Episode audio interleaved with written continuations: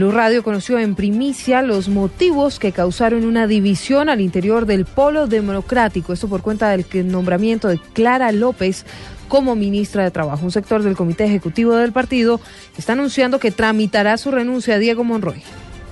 Tras la reunión del Comité Ejecutivo del Polo Democrático, en donde se evaluó el nombramiento de Clara López Obregón como nueva ministra de Trabajo, se conocieron dos comunicados. El primero fue leído por el senador Alexander López que no estamos de acuerdo con que la actual presidenta de nuestro partido, la doctora Clara López Obregón, acepte hacer parte del gobierno de Juan Manuel Santos como ministra del Trabajo y Seguridad Social, pues el Polo ha aprobado en todas sus instancias ser oposición al gobierno. Que la doctora Clara López Obregón, al aceptar el Ministerio del Trabajo, debe presentar su renuncia de manera inmediata al cargo de presidenta del Polo. Un segundo comunicado se conoció luego de esta reunión. Este fue leído por el senador Iván Cepeda.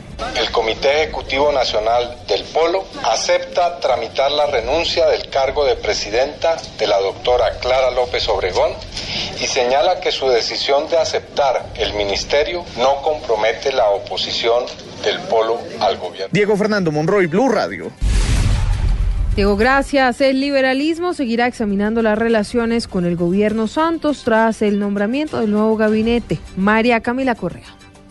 Tras una reunión de la codirección del Partido Liberal, el copresidente, el senador Horacio Serpa, aseguró que se seguirán manteniendo conversaciones para decidir si continúan o no en la unidad nacional. Que se ha nombrado a un ministro negro, una persona eh, bastante reconocida en el país en ese sentido. Eh, manifestamos nuestra satisfacción. Ahora, vamos a seguir examinando eh, las relaciones con el gobierno del presidente Santos.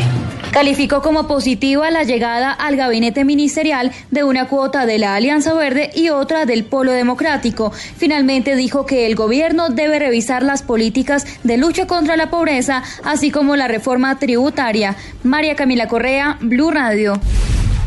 El nuevo ministro de Transporte, Jorge Eduardo Rojas, aseguró que recibe el nombramiento de esa cartera o en esa cartera como un compromiso, pero además a la vez, a la vez con preocupación por la responsabilidad que exige este cargo. José Fernando Berrío estuvo conversando con él.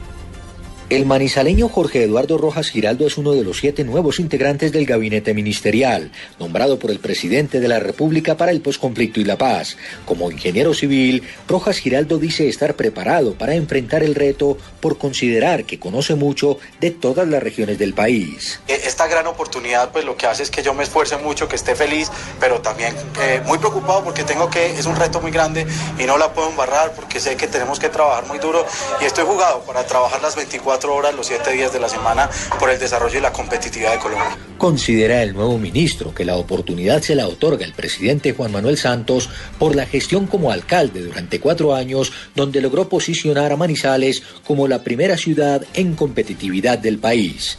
En Manizales, José Fernando Berrío Becerra, Blue Radio. Atención a esta cifra. En Río Hacha, cerca de 30.000 niños están por fuera del programa de alimentación escolar. Los detalles con Joner Alvarado. Así es, fue la misma secretaria de Educación de Riohacha, Dilceya Costa, quien dijo a Blue Radio que el programa de alimentación escolar en esta capital está desfinanciado y que los recursos que envía el gobierno nacional no son suficientes para atender la cobertura total de los niños matriculados. Nosotros no hemos podido atender la total de la población para que le llegue el alimento a estos niños. Anteriormente, la gobernación de La Guajira nos suministraba 30 mil cupos, nos cofinanciaba 30 mil cupos. Hoy podemos hablar que esos 30 mil cupos son los que nos están haciendo falta para cubrir la totalidad de ese programa de alimentación escolar. Eso quiere decir, secretaria, que hay 30 mil entre niños, jóvenes y adolescentes que no están siendo cubiertos de alguna manera por el plan de alimentación escolar actualmente. Así es, eso es totalmente cierto porque en este momento no tenemos los recursos para cubrir con el total de la población. Frente a este tema, la secretaria de Educación manifestó que se está implementando un proyecto para ampliar la cobertura del PAE con el propósito de llegar a un número más grande de niños. Desde La Guajira, John Alvarado, Blue Radio. Se conocen detalles del desmantelamiento a la red de apoyo al terrorismo de alias El Paisa que operaba en Cundinamarca y en Huila desde Neiva. Silvia Lorena Artunduaga. Así es, en una operación entre tropas del ejército, la policía y del CTI se logró la captura de siete personas, integrantes del Frente 13 de las FARC y quienes hacían parte de la red de apoyo de alias El Paisa. Así lo indicó el coronel Marino Valencia, comandante de la novena brigada del ejército. Bueno, ellos hacían específicamente inteligencia delictiva para extorsionar a los habitantes del departamento del Huila. Colocaban artefactos explosivos y atacaban con artefactos explosivos no solamente a la fuerza pública, sino a la población civil que no pagaba sus extorsiones. Integrantes de la segunda compañía Giver González, de la Teófilo Forero, al mando de alias El Paisa. De acuerdo con la información entregada, esas personas con más de 10 años de experiencia delictiva eran expertos en fabricación artesanal y empleo de explosivos, intimidación para el cobro de cuotas extorsivas, acciones que eran dirigidas por Hernán Darío Velázquez Saldarriaga, alias El Paisa. En Neiva, Silvia Lorena Artunduaga, Blue Radio. Cerramos con deportes a las 10 de la noche, 10 ah, minutos. Información a esta hora que tiene Joana Quintero y que además tiene 10 de la noche, 10, que ver con el ah, partido del América. Los detalles ah, con Joana Quintero.